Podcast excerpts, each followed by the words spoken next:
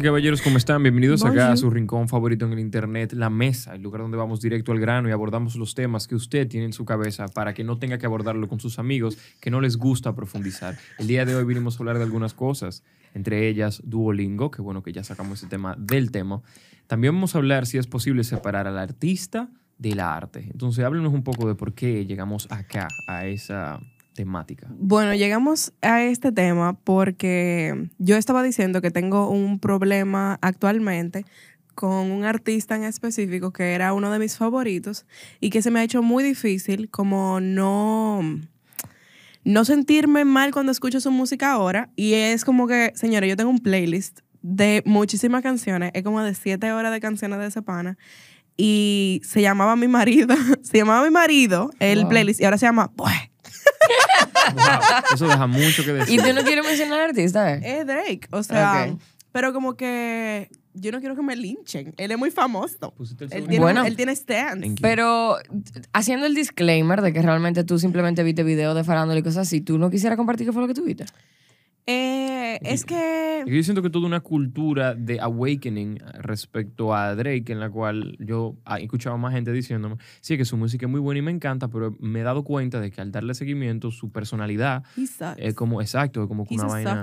o sea, él me parece una persona como que no, no voy con la manera en la que él quiere vivir su vida o la manera en la que de cosas que yo me entero, porque realmente yo no sé cómo él vive su vida. claro, uno idea. está totalmente ajeno a ese tipo Claro, de pero vainas. de lo que me he enterado, como que ha sido un bajón de nota tan grande que como que quiero escuchar sus canciones por el hecho de que me trae como toda esa nostalgia de todo el tiempo que yo tengo escuchando ese pana, porque lo escucho desde el colegio, pero es incómodo, como que ahora no puedo separar como que el Drake que me gustaba en el colegio de Del Marvin's Room y cosas Que así. está asociado a toda la información el, que tú el ahora. Drake 2022, como Me que parece. es difícil. Es difícil. Y me siento como. Antes yo siento que yo disfrutaba sus canciones como desde dentro, así como que era un vibe. Yo ponía el playlist de Drake y yo estaba como que, wow. O sea, era corporal, era como que físico, yo lo sentía. Pero ahora es como que yo puedo disfrutar las canciones, pero es como que. Es un chuipi ahora. Es Claro. como, no es lo mismo. Entonces Gladeline me preguntó, fuera de cámara, eh, qué sucediera si yo me entero que mi artista favorito, en este caso, Frank Ocean. asumo que hoy en día es Frank Ocean, quien tiene como esa posición, em, yo me enterara de que un desgraciado allá afuera y si yo no pudiese separar el artista del arte. Y Yo mi que respuesta fue que no. Y tú dices que eso no está bien. ¿O que por qué? No, yo no dije que eso no está bien, sino como que realmente cómo uno maneja esa situación. Porque a veces de verdad tú, estás- tú quieres disfrutar del arte, pero tú Claro. no puedes porque tú eres un ser humano que entiende que tú simplemente no, no es de tu agrado ese otro ser humano del que viene Claro. este arte. ¿Entiendes? Ajá. ¿Y cuál tú entiendes que sería la forma correcta? En este caso, ¿yo debería buscar una forma de disasociarlo o yo debería soltarlo en Lo banda? primero es que yo quiero saber qué posición ustedes toman. Si realmente uno debe de separar el arte del artista o si de verdad no deberíamos separar el arte del artista. Es que yo siento que ahora hay una cultura muy fuerte de como awakening en el sentido de a quién, como que a qué persona tú como que enable. Porque al ¿Qué final, palabra es esa? como que... Permites. Pero enable en el sentido de que yo escuchar tu música te beneficia económicamente a ti. O como que te da un poder, una posición, te da como que una fuerza, Un te da una plataforma, te da una voz. Entonces, como que he sentido que ahora mismo mucha gente está como que, ok, yo no voy a comprar algo de este sitio porque hacen esto, o yo no voy a, como que no voy a darle el poder de que siga generando contenido o que siga creando ropa o que siga haciendo canciones por el hecho de que no estoy de acuerdo con lo que esta persona hace. Como o sea que, tú sí crees que deberíamos de no separar el arte yo del lo artista. intento, yo lo intento realmente. Pero es también por el poder que se le da al tú como que consumir su contenido o comprar su ropa o como que hacer estas cosas, como que darle el poder, porque se supone que para esto es que esta persona está. Como que this is what this person wants, esto es lo que la- esta, esta persona quiere. Eh, más sonido, más streams, más listens, más subscribers, más gente que lo conozca. Yo no sé, yo creo como que en verdad, en algunos, pienso en contextos donde está bien separar al artista del arte, donde realmente es lo más, pareciera lo más lógico, como que lo que uno realmente debería hacer. A mí no debería de importarme cómo fue Leonardo da Vinci, para saber si voy a apreciar su O arte que o no. Picasso, mucha O gente Picasso. habla mal de porque Picasso. tú puedes disfrutar de su arte em, divorciado del artista. O sea, tú no, qué sé yo, tú buscas la Mona Lisa, tú no buscas Leonardo da Vinci, la Mona Lisa no necesariamente. Está bien, tú puedes pero- apreciar el, el cuadro. No, pero es dándote la razón en esa parte. Pero el tema es que si uno, si uno lo hace, uno igual le sigue dando beneficios. Tal vez si Claro. Picasso fuese un hijo de su madre y siguiera vivo en- y uno pudiese de alguna forma hasta el momento de apreciar su arte, porque eso es un problema también que tenemos hoy en día, y es que no hay forma de apreciar el arte. O es muy complicado apreciar el arte sin que realmente eso signifique un beneficio directo para el artista. Correcto. Exacto, A diferencia eso es de que antes. digo. Si tú eres actor y tú te dedicas a abusar a gente, a golpear mujeres, por ejemplo, y tú tiras muchísimas películas de Hollywood, por ejemplo, Donde y yo me tiro tus película, películas, yo te estoy dando a ti más, o sea, tú estás generando de eso realmente. Yo te estoy dando la oportunidad de que tú sigas siendo como una persona que está en una posición de poder en la que puedes seguir abusando de ese poder. ¿Tú entiendes? Correcto. Como que a eso que voy, es difícil, no es como que yo soy una persona de que no, que yo no voy a comprar en tal sitio. De verdad, yo lo intento. Pero ahí es que voy. Es como que a esta persona que tú no estás, que tú estás en contra de lo que hace o de la manera en la que se, se proyecta o se comporta con los demás, tú le estás dando, tú le sigues dando el poder de que puede estar en esa posición. Claro, claro. En ese caso toca como todo un juicio de valor, ¿verdad? En el cual tú dices, porque yo siento que uno tiene como que profundizar demasiado para uno tomar una decisión en base a ese tipo de cosas.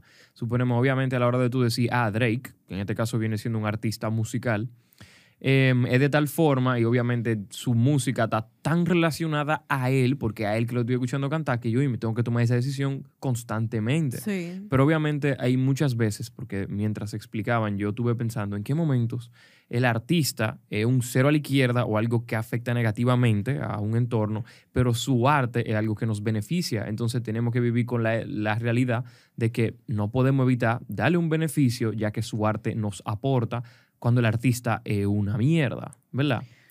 Y tú tien- tienes como un ejemplo para Sí, eso. claro, tú tienes un iPhone y una Mac y probablemente sí. más productos Apple. Y si no me equivoco, Steve Jobs era un desgraciado. Sí, pero ok, entonces habría que tal vez separar una cosa Obviamente un no estoy más yéndome a una persona que sea un no asesino en serie. Pero- sí, es arte.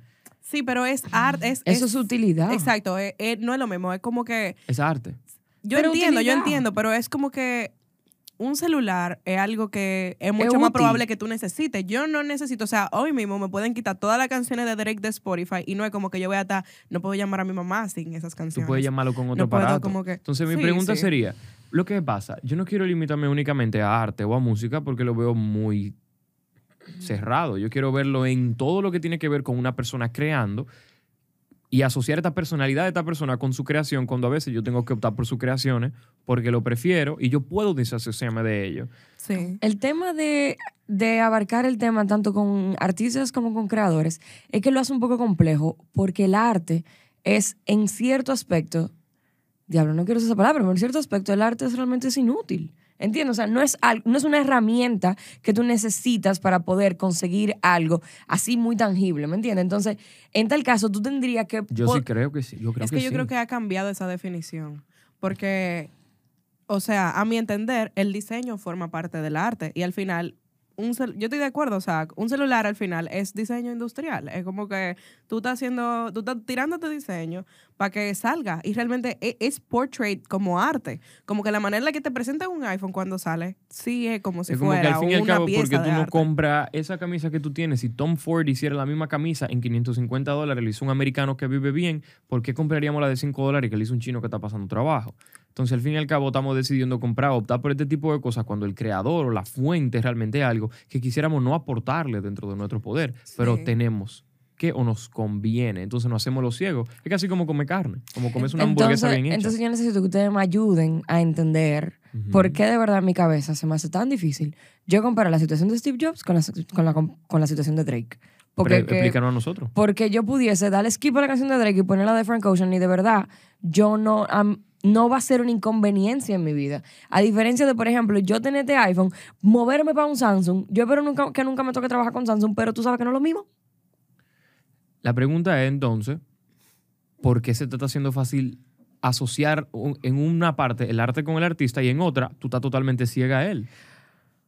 Es que yo creo que ella no está vinculando Exacto, ¿por qué eh, no un está- celular con arte. Como que ella no lo ve de la misma La manera. Ella pregunta le ve es, como ¿por qué no? Cuando realmente está is. Yo puedo comprender que lo sea, porque alguien lo tuvo que haber diseñado eh, y realmente yo puedo ver el arte detrás de tal vez un iPhone, pero yo necesito, por lo menos para yo poder participar en esta conversación con las últimas dos neuronas que me quedan, que nosotros aterricemos esto a un contexto donde el arte realmente Sumamente se vea. pl- así plano. O sea, tú quieres una vaina que sea de que pim pum, de que Picasso y su pintura, Drake y sus canciones, qué sé Por yo, ejemplo- un zapatero y un zapato limpio. Por ejemplo, el mismo tema de Johnny Depp y Amber Heard. ¿Entiendes? Hurt. Bueno, pues whatever. El, ese mismo tema. O, por ejemplo, lo que pasaría si tú te enteras que, qué sé yo, loco, que cualquiera de esos actores o actrices o qué sé yo, eh, gente que se presenta en obras de teatro o que son músicos o que son eh, artistas eh, visuales, de lo que sea. Pero se me hace bien complicado cuando tú lo llevas a algo. Es como que tú me digas que alguien diseñó esa portada de ese libro. Yo lo sé, pero yo estoy, yo estoy totalmente ajena a esta persona. Me Yo parece- necesito que me ayuden, porque yo, neces- no sé Está bien, realmente pero tú no entonces te cómo... estás- tú no te estás- Yo sé que yo sé por dónde vas y sabemos lo que tú tratas de explicar, pero tú te estás cerrando a un lado en el cual tú no quieres profundizar, que es No, cómo y- asociar las creaciones de su artista, siendo el artista lo que sea, una persona o toda una industria. Tú estás diciendo, oye, me se me hace muy, muy fácil desasociarlo. Vamos a ponerle un ejemplo más blanco en el cual, suponemos, yo puedo leerme ese libro, pero no me gusta Robert Greene, pero yo me puedo hacer la loca. Bueno, pero es que con, también... él- con eso, ahí sí yo... Entonces, ahí yo sí siento que hay una relación directa. ¿Tú sabes dónde que yo creo que viene? De qué tanto el actor, de qué tanto el artista, perdón, sea reconocido como autor de esa obra, como Sí. autor de esa pieza. ¿Qué tal? No se distraigan. ¿Entiendes? Como que realmente yo no, yo no veo esto y yo digo, y yo reconozco al artista detrás de esto. Porque realmente esa pieza no se le atribuye tanto la creación directamente al artista. Ok. ¿Entiendes? Entonces, tal vez yo estoy hablando de artistas que son directamente reconocidos por las piezas que Sí, crean. Ok, sí, ¿a porque eh, realmente como que Steve Jobs tiene todo un equipo de por medio, como que no es como que él hizo todas estas cosas. ¿Tiene, Pero, tiene pero sentido? estamos en la misma página. Sí, sí, Entonces, pero... ¿qué sucede? Meliana o quien sea que disfrute de cualquier artista no está obligado a profundizar en la vida íntima de ningún artista. No, no. Lo hacen voluntariamente. Es como que yo diga, ay, claro, yo estoy sumamente lejos en la cadena de, de producción de un artículo Apple de Steve Jobs, pero si a mí me da la gana, yo puedo averiguar dónde nació y dónde murió, ¿entiendes? Entonces, en ese caso, yo puedo decir, o sea, meter en mi conciencia la idea de quién es Steve Jobs ahora y cambiar mi percepción del producto y de qué yo estoy haciendo a la hora de yo poner mi dinero ahí o, o- o prestarle atención. Entonces, se me hace imposible a mí eh, des- o sea, desvincular una cosa de la otra. Como ahorita tú me preguntaste y, mm, sobre Frank Ocean. Si Frank Ocean fuera un perrazo allá afuera, que para llevar al mismo caso tuyo, Ujú. ¿por qué yo no pudiese disasociarlo?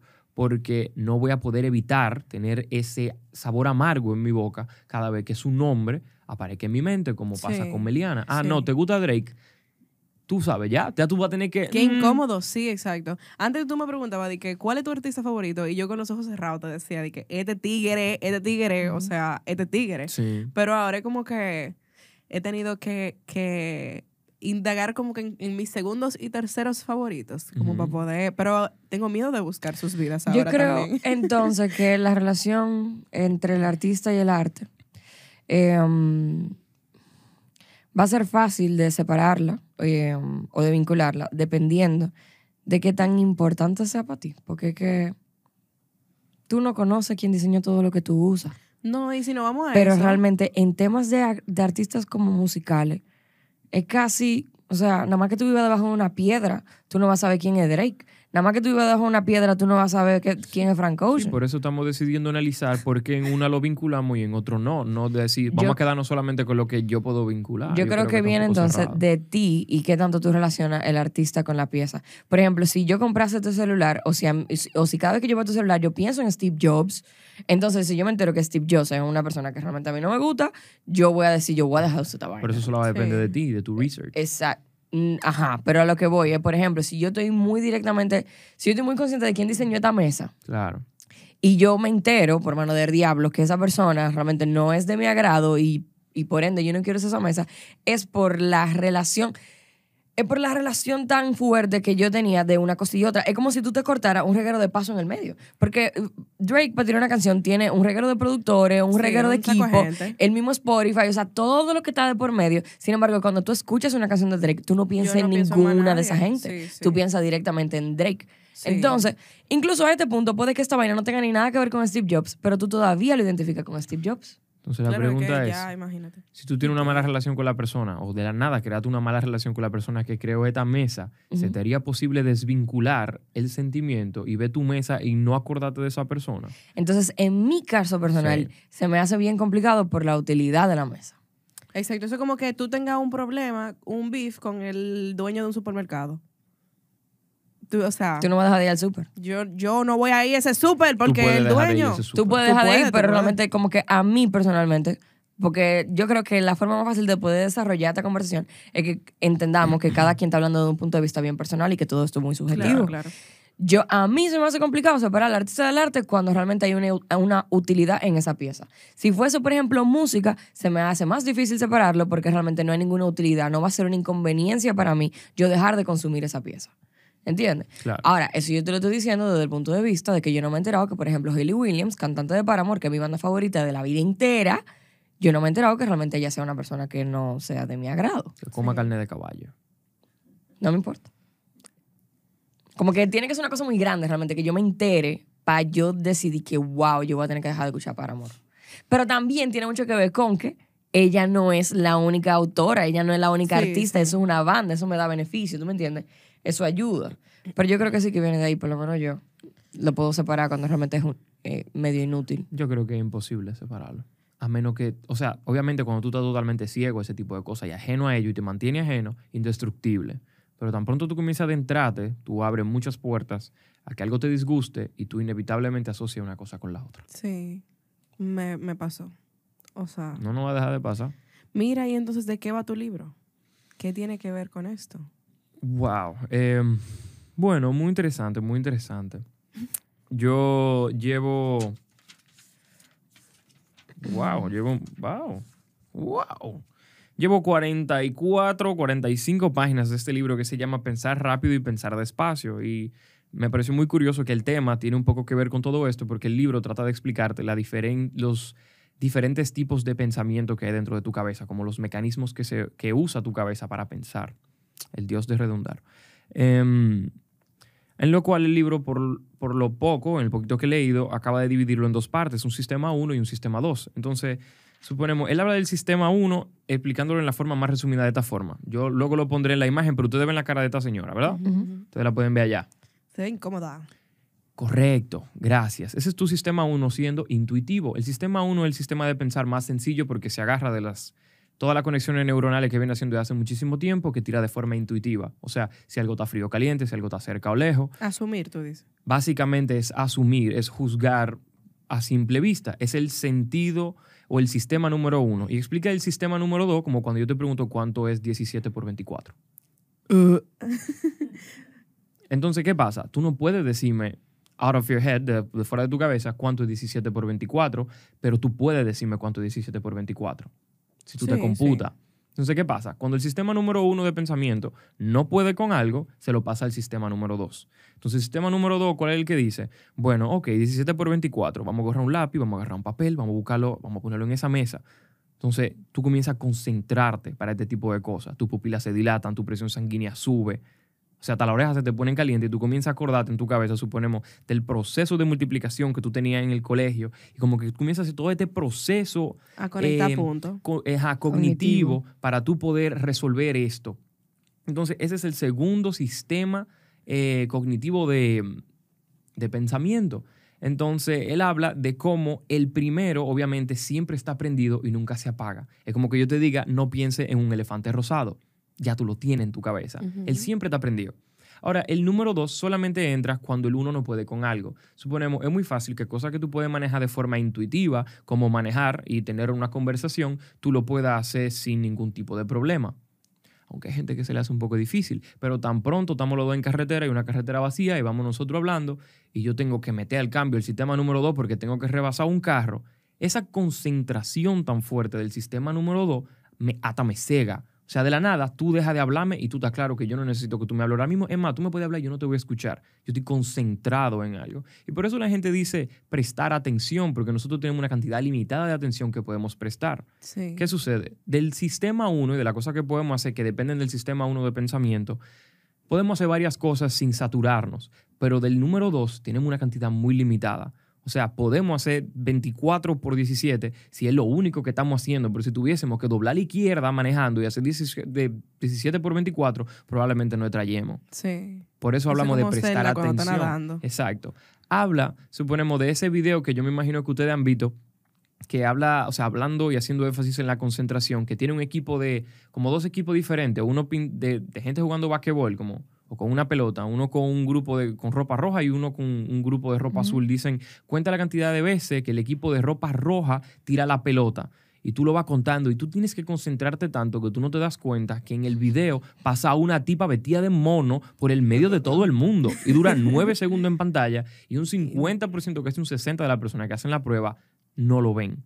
Entonces, a la hora de yo decir que es imposible desasociar eh, un artista de su arte, es que a la hora de tú asociar rápidamente un artista con un pensamiento negativo, la persona, el sistema que se va a encargar de eso, el sistema número uno. O sea, a la hora de tú pensar, tú no vas a brincar de una vez un sistema número dos racional. Intuitivamente tú vas a decir, Drake, un Exacto. Tú vas a escuchar su música y si tu sistema 2 entra y dice, sí, pero yo no estoy, yo no conozco a Drake de verdad, yo, tú no te vayas en esa. Tu sistema 1, Sí. aunque tú después pases el número 2, siempre va a decir, Claro, porque yo voy a estar ocupado haciendo cualquier otra cosa. Al final, como que ignorance is bliss. Si yo no conozco a este La artista, ignorancia es heavy. sí, si yo no conozco a este artista y yo no sé de qué va su vida, yo duré muchísimos años, señora, escuchando ese pana.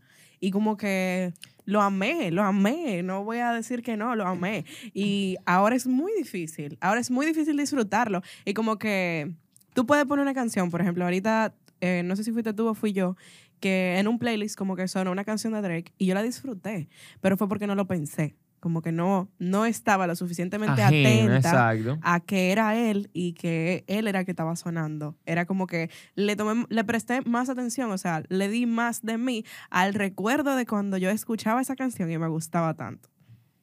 Muy triste. Y una pregunta, yo así mismo con el, yo sé que tú no me llevas 40 páginas, pero así mismo con el pensamiento rápido y lento, ¿cómo funcionaría cuando tú tienes que cambiar aquello que te llega de primero a la cabeza cuando tú lo relacionas con algo?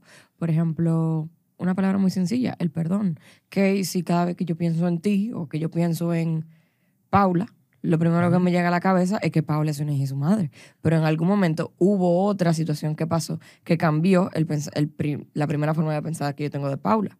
Claro. ¿Cómo funcionaría tal vez? O sea, ¿cómo pudiésemos decir que funcionaría con los artistas? ¿Se puede llegar a perdonar a un artista? Sí. Lo que él explica es que como el sistema número uno siempre va a estar prendido a ti, inevitablemente te van a pasar estos pensamientos por la cabeza sin tú detenerlo. Ahora, el autocontrol se encuentra en el sistema 2. Suponemos, es como cuando hay una gente muy irritante, tu sistema 1 va a querer decir que se calle. Pero el sistema 2, que con el tiempo va desarrollando y madurando, es el que te da ese autocontrol de tu ceder a ese tipo de impulsos. Porque el primero es un simio loco, el segundo es como Einstein, como un tipo que va, que se hace diestro con la idea de pensar. Así que yo entiendo que inevitablemente lo que tu cabeza asocie con esta persona, este artista o lo que sea, va a surgir en tu cabeza. Ahora, tú tienes que tener ten- pendiente que si tú profundizaras un poquito más, si tú le brindaras un poquito más de atención a esa parte, tú pudieses llegar a un pensamiento, entre comillas, racional, como lo que verdaderamente yo quiero entender de esto, o lo que realmente está detrás de esto, aparte de mis impulsos. Ok, y el libro me imagino que te dice, ese tipo de libro yo asumo que siempre comienzan con, los dos, los dos tipos de pensamientos son buenos. Ninguno Mm. es bueno, ninguno es Ninguno malo. es bueno, ninguno es malo, los dos funcionan al mismo tiempo. Y me parece muy gracioso porque en la página 41, él me dio un examen como para probarme de que verdaderamente son dos sistemas diferentes. De que tú puedes ponerte hasta chipear el uno con el otro. Suponemos, me puso, no sé si ustedes han visto este examen que te dicen de que dime de qué color está escrita esta palabra. Y la palabra comienzan de que verde de verde, azul de azul, pero Ajá. después Y dice rojo amarillo y está amarilla. Ajá. Entonces tú tienes el sistema 1 diciéndote amarillo y la vaina dice rojo. Entonces, en ese momento sí me di cuenta de que, coño, es cierta gente tan... Entonces, no sé para dónde irá, lo voy a seguir leyendo hasta que llegue a la mitad como siempre y lo suelte en banda. Pero yo entiendo que es utilizando un pensamiento un poco más racional, más despacio. Por eso se llama pensar rápido y pensar despacio. Porque son dos cosas totalmente diferentes. Eso me hizo pensar como que en el momento de crear nuevos hábitos, como que si yo no me quiero morder las uñas, por ejemplo, y como que en el momento en el que lo hago como instintivamente, como que voy a morderme Ujú. las uñas, hay una parte de mi cerebro que está como que sí, eso es lo que tú haces siempre, como que go ahead, dale para allá. Pero otra parte de mi cerebro luego, luego me acuerda que yo hice el compromiso conmigo de no morderme las uñas. Sí, eso... eh, Acordate de acordate. Pensé en ese tipo de cosas y en los hábitos mientras estuve leyendo, porque definitivamente te dicen de que, ah, no, para tú crear un hábito tú tienes que hacerlo 21 días. Me imagino que eso fue una hipotética, aunque al parecer estadísticamente sí es 21 días, pero lo que tú estás tratando de hacer ahí, por lo poco que he leído, es tratar de hacer este, co- este nuevo hábito, valga la redundancia, algo intuitivo. Entonces, en el momento que es intuitivo, que te sale natural ya, pasa a tu sistema de pensar número uno, que es el que lo hacer de forma impulsiva, de forma natural. Ahora, mientras tú lo estás creando, tú lo estás haciendo de forma consciente. Y el pensamiento consciente es un poco más difícil de llevar porque amerita que tú pienses más despacio. Ok. Eso está muy interesante. Está muy ápero, Ujú. está muy ápero. Sí. Entonces, también pensé en el, suponemos, pensé mientras lo estaba leyendo en lo que es el ADHD, que es Attention Deficit and Hyperactivity Disorder, ¿verdad? Que es un lo déficit de atención e hiperactividad. hiperactividad, Y sí. yo a veces pienso en lo difícil que se me hace prestar atención por la cantidad de cosas que llaman mi atención. Yo estaba hablando más. de eso ahorita. Gracias por... Les dije, disculpen la redundancia. Es como que quizá las personas que sufren del déficit de atención simplemente tienen una, una porción de atención más pequeño para prestar. Entonces, probablemente a la hora de hacer procesos más lentos y más que requieren más atención, como leerse un libro, eh, tan pronto tú tienes algo más que pueda también captar tu atención, ya que tú tienes toda esta hiperactividad, tú comienzas a, a ramificar la atención que tú estás prestando y de la nada te leíste la página y mentira del diablo, tú estabas en la mosca que te estaba pasando por al lado. Sí. Entonces tú tienes o que irte de ahí y tratar de concentrar toda esa atención en una sola cosa. Y entonces, aparte de eso, que sea poquito, hace que si yo estoy leyendo este libro, suponemos yo que a veces estoy en el celular y me hablan y es como que yo no estoy ahí. Ahora mismo, en ese momento, yo soy ciego. Y suponemos, ese experimento del mono prueba que mientras más tú te concentres en algo, más tu cerebro va apagando todos los otros estímulos que puedan distraerlo de eso. Por eso la gente dice, prestar atención, porque tú tienes poca. Ok. ¡Qué demencia! Sí, está. ¿Cómo pudiésemos eso entonces relacionarlo? Porque a mí me pasa de la siguiente forma. Eh, hay situaciones específicas, no sé de qué depende, que yo me estoy leyendo un libro y yo de verdad, de verdad necesito como tener toda mi atención puesta en ese libro para yo poder tener una lectura comprensiva. Como que tú pudiese estar cantando allá afuera y yo leyendo aquí no me puedo concentrar porque tú estás Wow. cantando allá afuera. Sí. Sin embargo, hay otras situaciones donde yo puedo tener el mundo cayéndose en esta habitación y yo no tengo problema con leerme el libro normal. O sea, yo lo puedo leer y sé qué está pasando. No es que lo puse todito en de mute, no, no, no. Yo sé que está pasando una situación que no sé qué, pero yo como quiera me estoy leyendo mi libro. ¿Cómo, cómo pudiésemos entonces ab- abordar esa situación? Como que tal vez la atención no es necesariamente que tenemos poquita y prestarla sería prestar ese poquito, sino que tal vez a veces A mí me gustaría es como verlo si como fuesen tú puertas abiertas. Sí, pero me gustaría verlo como tú lo ves en ese momento que tú mencionaste, algo que dijo un tipo en un avión, que era como un músculo y que se ejercita. Porque suponemos, yo le pongo poca resistencia a cambiar de lugar o a, a irme de ahí cuando siento que, que se me está haciendo difícil prestar atención. Pero imagino que con la práctica tú decís, bueno, hay un, un ruido por ahí, déjame practicar concentrarme, que es algo que la gente quizá no practica activamente. Dicen, ay, Sí. no, que yo no me concentro. Está bien, pero Inténtalo. Tú lo estás más, intentando o tú no claro. estás sucumbiendo a que tú no puedes. Eso iba a decir que al final, como que por más, eh, o sea, por más corto o largo que sea tu, tu gap de atención o la cantidad de atención que tú le puedes prestar a algo, luego como que es como ir al gimnasio, como que luego entra la, eh, como, no sé si decir voluntad o como el deseo de tú ponerle atención a eso, de tú decir, ok, esto está sonando, pero yo voy a prestarle atención a eso, como que acordate de acordarte, básicamente. Ujú. ¿Tú quieres decir algo, Pau? Sí. Yo tengo ADHD. diagnosticado. Ok. You can't. O sea, you can't. Como que es una cosa que yo estoy viendo algo. Yo de hecho uso el Pomodoro, no sé. Ajá. La técnica Pomodoro, sí. Yo me compré una Alexa nada más para eso. Cuando yo trabajo, trabajo por creo que son 25 minutos y después para 5 minutos. Y eso me funciona porque es que es como tú ponerte ciertas metas. Es como que, ok, hoy me voy a leer 5 páginas del libro y no puedo más. Yo sé que no puedo más. Como que ya yo lo tengo determinado todo. Este, pero pasa una mosca y yo la voy a ver. O sea, es verdad lo de la mosca. Y es simplemente, o sea, yo no sé explicarlo porque, o sea, es algo cerebral, pero no Ujú. puedes concentrarte. Y es muy extraño porque, suponemos, por lo poco que le he explicado, hay personas, o lo normal sería que si tú estás muy inmerso en algo, tú no te des cuenta de la mosca. pero a nosotros que sufrimos, suponemos, o yo no me quiero autodiagnosticar porque no lo sé, pero cuando tenemos ese, ese déficit de atención muy frágil, la mosca nos saca de ese trance. Sí. Cuando realmente yo no quisiera salir de este trance, yo estoy saliendo involuntariamente de él. No sé cómo evitarlo. Es como raro para mí, porque yo siento que yo me daría cuenta de la mosca y yo pudiese seguir leyendo normal. Yo creo que eso, en mi caso eso depende, porque hay momentos en los que yo siento que pana, tengo, tengo mi atención, como que tengo la suficiente atención como para sentarme a leerme, por ejemplo, el otro día fui al dermatólogo y, señora, había una bulla, o sea, había demasiada gente y había una bulla loquísima, pero yo estaba como que tan, o sea, tenía tantas ganas como de salir de ese ambiente que yo tenía un libro en mi cartera y yo me puse a leerlo, señora, y yo leí la mitad del libro, en lo que yo esperaba, esperé mucho realmente pero yo leí la mitad del libro, señores, y yo no he podido leer tres páginas más de ese libro.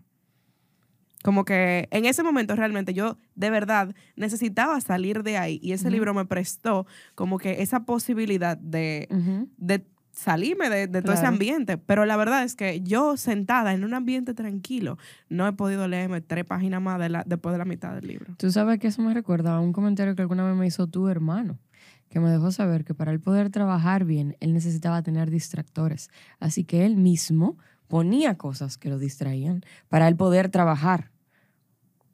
Él me explicó eso. Ajá. Como que él necesitaba estar, de alguna forma u otra, semi distraído con algo para poder concentrarse en lo que él está haciendo. Porque si él no tiene con qué distraerse, él no va a poder concentrar porque va a buscar otra cosa para distraerse. Sí, sí. ¿Entiendes? Eso tiene sentido. Como que él se quita la tarea de buscar con qué distraerse poniéndose enfrente de la distracción. Y que con una distracción controlada, entonces me imagino, porque no es lo mismo que eh, suene una vaina afuera y que tú te pares en la ventana a ver hasta que se termine lo que sea que está pasando Sí. afuera, como que... Él estaba explicando esa misma vaina, que yo lo puedo asociar con eso. Suponemos, me doy cuenta, porque ahora que tú mencionas de que te leíste ese libro, suponemos, cuando fuiste al médico, ¿fue que fuiste? Ajá, el dermatólogo. Exacto. Suponemos, si yo estoy en una habitación y está todo el mundo hablando, y suponemos todo el mundo hablando de una forma como muteada, como que todo el mundo está en lo suyo, y yo me siento a lo mismo, nada de eso me estimula de forma individual. No, Mi exacto. atención está aquí, pero de la nada suponemos, estamos en la misma habitación y suena una explosión afuera, toda la atención de todo el mundo va a ir dirigiéndose Vaya, allá. sí.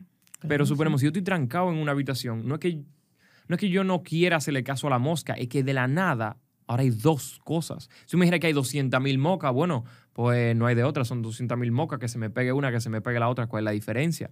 Pero entra un pájaro y es de que ahora hay un pájaro aquí porque hay un pájaro.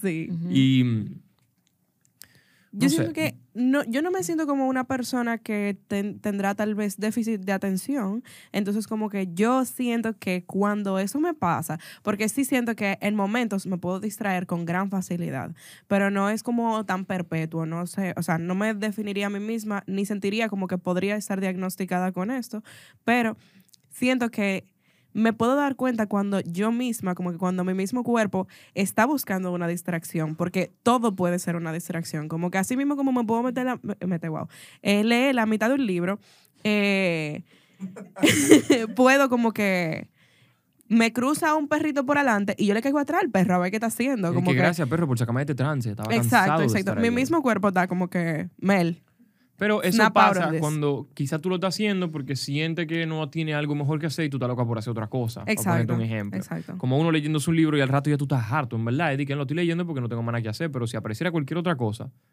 salgo y lo Tú hago. sabes que yo creo que entonces pudiésemos decir, eh, exceptuando aquellos que están medicados con un problema, tú sabes, o con esa situación, eh, pudiésemos decir que depende mucho del interés que tú, Sí. que tú tengas por eso. Del es lo que quería estímulo, abordar. sí, sí. suponemos, si yo me estoy leyendo un libro, que suponemos los libros, más que porque me guste mucho leer, yo me lo leo porque siento que debo crecer y si no leo no voy a crecer.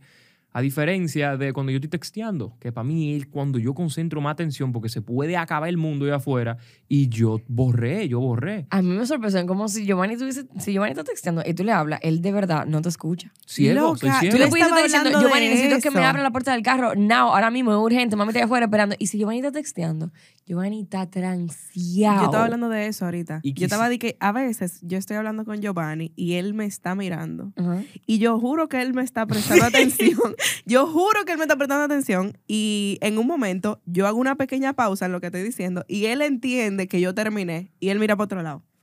Y cuando él me vuelve a mirar, es una conversación nueva, señores. Yo tengo que empezar desde cero. Blank slate. Sí, él está de que, Entonces- y estábamos hablando ahora mismo. ¿Qué pasó? ¿Qué Entonces de me pasar? pregunto, ¿qué parte de, de- del jodido mecanismo de pensamiento, cuál de los dos sistemas es que entra a colación en ese momento? Porque pareciera ser involuntario a que mi cerebro le está dedicando tanta atención con esa fuerza. Porque suponemos, a veces estoy texting y estoy concentrado a un nivel que ni leyéndome un buen libro a veces. Entonces, ¿qué lo determina? Yo pareciera no tener control sobre Sí, eso. eso me parece muy extraño, para sí, serte honesta. sí, a mí también. a mí también. Es Y- como y- que y a veces no sé dónde. A veces no sé dónde él como que posiciona su atención, porque a veces yo siento, de verdad, este como mi, como que lo que yo asumo a veces, que yo puedo estar como que teniendo una conversación así con un hilo de pensamiento y que yo me está mirando, pero en su mente él está de que tararán, tan, tan, tararán, Yo estoy todo menos, menos distraído en mi cabeza. Yo estoy pensando en algo que tiene más fuerza que lo que sea que estemos hablando. Wow. Yo tengo una pregunta para ustedes. Claro. Ujú. Este, ¿Ustedes no creen que por lo acostumbrados que estamos a tanto contenido tan rápido todos los días, eso nos ha acostumbrado a estar así? Puede ser, Como puede ser. No podemos como que enfocarnos en una sola cosa porque sabemos que si agarramos el teléfono hay otra o si vamos para afuera está pasando otra cosa. Como que son tantas cosas al mismo tiempo que uno ya no tiene como que la misma capacidad de concentrarse que uno sabe que pudiera tener. Sí, yo, Claro, tengo, yo claro. tengo como varios, hay varias formas de verlo eso. Em, principalmente porque, déjame ver, a la hora de tú explicarlo, lo primero que yo pensé fue como que eso hace que los estímulos individuales, estamos tan acostumbrados a que todo no estimule tanto, como que hacer tanta Ujú. cosa al mismo tiempo, que todo no estimule tanto, que cuando concentramos nuestra atención a una sola cosa, siento que no me estimula lo suficiente. Entonces mi atención comienza a buscar como más estímulo por otro lado. Sí. Y de la nada estoy leyendo un libro y pasa una moca y coño, ¿qué te voy a decir? La moca está más heavy, ¿qué puedo hacer? ¿La puedo agarrar? ¿De qué color es? ¿Dónde se va a posar? Sí, exacto. Entonces eso sí puede que no esté haciendo tener en general un déficit de atención, como si no estuviese produciendo un déficit de atención. Yo me di cuenta como de manera muy como tangible de eso el otro día que yo fui a buscar un video en YouTube de los tiempos de YouTube, o sea, como que era el video este de un pana que está como tratando de matar a otro con una cuchara. Y es como que extre- ex- extremely slow motion killing with an inefficient weapon se llama. Como que era con una así cuchara. el pana le estaba dando a otro con una Extremely cuchara y es súper como... eh, el video yo me lo tiraba antes, como que yo lo había visto más de una vez Claro. porque era un video como que en ese momento me Da- entretenía muchísimo. Exacto. Y como que el video es súper largo, señores, es larguísimo. Y el otro día yo estaba hablando de ese video y mi hermano y yo nos estábamos curando con él y la otra persona con la que estábamos nunca había visto el video. Y yo le puse el video, señores, como a los dos minutos, yo estaba de que, este video me tiene harta. Sí. Yo no quiero ver este video. Señora, a mí se me hizo como que yo vi una película, fue de verdad. Diablo. Terminé ese video, fue como que yo me tiré una serie. Yo, Muy yo, fuerte. yo estaba viendo los otros días en TikTok una persona que estaba haciendo un comentario de un programa para niños que supuestamente estaba diciendo, por esto que dicen que tal programa es como darle a los muchachos. Y mm, él estaba haciendo un análisis de la velocidad con la que cambiaban de Ajá. una toma a otra. Y obviamente, suponemos, si él lo comparó con My Little Pony, él comenzaba a contar los segundos entre que cortaban de una toma, de, A un, otra. de un cuadro a otro. Y qué sé yo, lapsos de cuatro, de cinco, de seis segundos. Entonces, el programa que estaban mencionando, que era de que como yo creo que no me van a censurar esa palabra porque por el fuera de contexto, porque no dije jeringa. Eh, Me gusta, gracias, Jovi. Las tomas duraban dos segundos. Dos Entonces, segundos contados. Tú lo veías y es de que, claro, esto está sobreestimulando a los carajitos que Claro. desde chiquitos están siendo sobreestimulados. Obviamente no se van a poder despegar. Cada un segundo también de Sí, algo sí. diferente. Por eso ahora tú ves que los niños, como que puede pasar algo como súper estruendoso y tú mismo te puedes sorprender y un chamaquito te dice que, thank you, next. Ujú. Te dice, ok, ¿qué Sí. más? ¿Qué más? Dame más, dame más. O sea, eso es muy extraño. Eh, yo siento que a mí me da miedo como toda la idea de tener hijos por, o sea, y esa es una de las razones, como que traer a un niño a este mundo ahora mismo y que se críe desde cero, de que en un momento como este me causa mucho terror. En verdad. Estaba tratando de pensar en algo utópico, futurista. Eh, no me acuerdo en cuál serie, o si fue en, en Black Mirror que lo vi, en una serie donde estaban como en el futuro y vaina y tenían como un palito, que parecía como uno de esos palitos eléctricos, eh, que ellos se daban como placer con el palito, como una toma random, que estaban así, o como se fueron en esos temas sensuales y comenzaban como a apoyarse y la vaina como que le daba placer. Entonces yo creo que en un futuro, cuando la ciencia avance lo suficiente, no es que ya no lo haya hecho, así como nos estimulamos con redes sociales y cosas, crearán dispositivos que generen placer como estímulo y eventualmente yo creo que nos vamos a acostumbrar a estimularnos como muy fácilmente. Es como cuando tú simplemente quieres tener un estímulo y te haces una Sí, sí. te masturbas. Sí. Eh, y con el tiempo tú le vas perdiendo sensibilidad a hacerlo de forma natural. Es como que, ¿por qué si este proceso es tan complicado? Porque yo no lo hago de una forma sencilla donde yo lo voy a hacer mejor que todo el mundo. No, y que es la misma, es la misma relación que uno tiene con la misma masturbación, como lo que estábamos hablando el otro día. Sí, que lo era hablamos como que tú te, Fruy. tú te haces, o sea, tú, tú te masturbas y de repente ya tú te acabas de masturbar, fue súper heavy así, y de repente di que Tú te sientes miserable. voy a hacer Claro.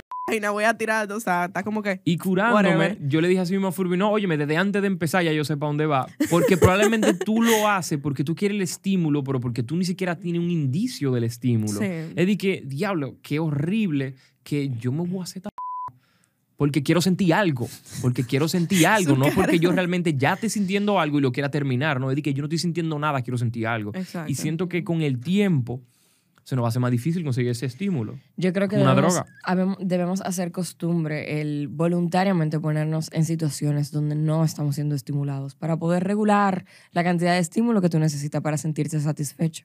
Eh, um, hubo un video de YouTube por ahí de un canal que no recuerdo cómo se llama, que hablaba de eso, de cómo realmente tú deberías setear por lo menos una vez al mes o una vez a la semana, un día completo, donde tú no hagas nada. Tú no veas televisión, tú no uses el celular, tú no pongas música. Tú simplemente busque el, el contexto más aburrido en el que tú te puedes meter y tú te vas a dar cuenta como cuando tú comienzas a hacer eso, cualquier mínima cosa te va a hacer sentir satisfecho a nivel como, ¿sabes? como de estimulación. Sí. Como te vas a sentir bien. Te vas a sentir bien. Pero la las cosas que crean resistencia. Distopia. Distopia era el término que yo quería usar ahorita, no Sí, utopia. sí. Em, digo que la macamo porque venimos de un mundo previo a la tecnología, previo a, los, a las telecomunicaciones, donde por años, hasta por toda una eternidad, por, mil, por miles de eternidades, eso suena un poco ridículo, pero por miles de generaciones, no teníamos nada que nos estimulara tanto.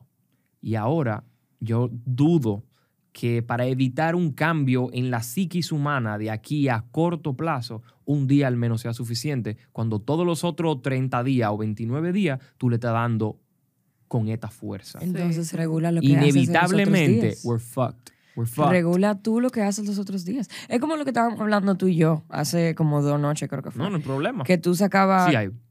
que tú hablabas de que tú sacabas un tiempo para meditar. Y que yo te decía que, por ejemplo, a mí me parecía muy difícil sacar un momento para meditar, que yo simplemente aprovechaba eh, eh, actividades meditativas, esa palabra le puse yo, no sé si existe, Sí. como bañarme o como fregar o como manejar sin música, cosas así. Momentos O hasta, estar presente. o hasta los 10 estamos minutos antes de tu quedarte dormido.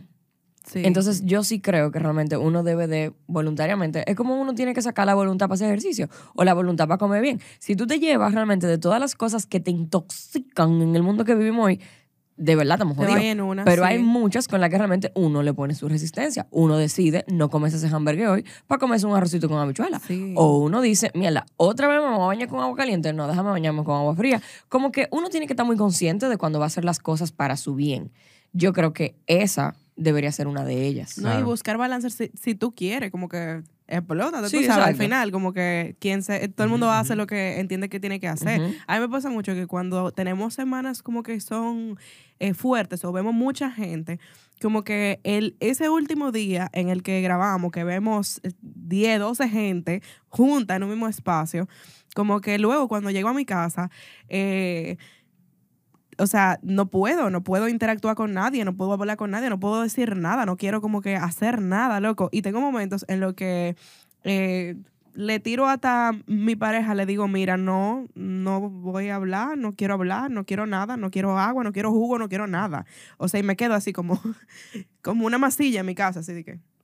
Como una masilla. Loco, es real, como que tengo que apagar todo, no puedo escuchar música, no puedo leer un libro, no puedo mirar a nadie, no puedo hacer nada. Me tengo que quedar como respirando, como existiendo, porque es como un estímulo tan grande, como que tener que ver qué tú quieres, qué tenemos que hacer, qué es lo que hay, toda la gente que hay, como que toda, cada quien tiene su expectativa, su manera de ser, como que son demasiadas cosas juntas. Sí. Yo siento como que necesito un espacio neutral, así, en el que nadie me hable, que no pase nada. Que Antes, a como- mí- los primeros años de grabar aquí, a mí me pasaba que cuando la gente se iba, yo seguía escuchando sus voces. O sea, yo podía madre. seguir Oh escuchando. my Sí, yo podía seguir escuchando como el tumulto de gente en el espacio donde yo estaba. Antes- como, como cuando, tú vas a una piscina. Como cuando tú can, te tira una can y después ya tú estás en tu casa acotado y cierras los ojos y de la nada tú estás en el party y tú te despiertas y que mierda, yo estoy en mi casa ya. O cuando tú el día entero en una piscina, que después tú estás en tu cama flotando. Ajá, exacto, exactamente. Exactamente. Exactamente. Sí. Bueno, chicos, yo no quiero hacerles el cuento demasiado largos, pero debo aprovechar para explotar la moción en el 43 piso. minutos. Sí, sí. Pero quiero que sepan que queremos agradecerles por habernos acompañado hasta este punto del episodio. Nos gustaría leer aquí debajo sus opiniones sobre cualquiera de las cosas que conversamos el día de hoy. Jovi, aprovecha y usa este momento para contarle a las personas de nuestro cambio de Patreon. No, sigue siendo Patreon. Sigue siendo Patreon. Sí, pero ahora Para es, esta gente sigue siendo Patreon. Es algo- es la misma cosa. Sí, sí, porque siempre fue el Patreon de la mesa. Hay un Patreon de la mesa. Donde hay contenido extra de la mesa. Siempre fue el Patreon de la mesa. Exacto. A quien hay que hacer el cambio a la gente de Doctip. Que entienda que ahora Pensaba sí que era hay... lo contrario. No, no. Hasta yo estoy perdida. Ujú. No te preocupes. Bueno, No te preocupes. Ahora pasaremos a una segunda parte donde profundizaremos un poquito más y daremos Ujú. nuestra opinión personal y hablaremos de esas cosas que no hablamos aquí porque realmente nos ven adultos y gente anciana y gente que no puede ver qué es lo que mueve esta En lo generación. anciano de. Así que si a usted le gustó este programa, le sugiero que haga un comentario, que le dé like y que se lo mande a ese amigo con el que usted habla muchísima porquería cuando está borracho a las 2 de la mañana afuera de la discoteca. Muchísimas gracias. El día de hoy nos acompañó la señorita Meliana Herrera, la señorita Gladeline Cristal Raposo y yo, su buen amigo, el Jovi, en una entrega más de la mesa.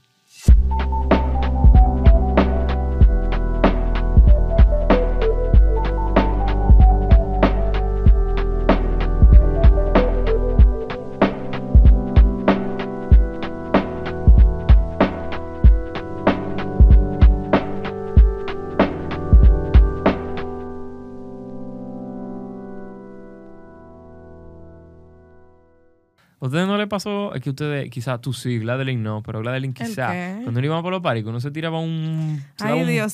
No sé eso. por qué tú hablas de esa vaina. No, imposible. que- Yo nunca viví eso para nada. Loca, cuando tú llegas a tu casa y te acuestas ya acotado, acotado, que tú cierras los ojos. Ay,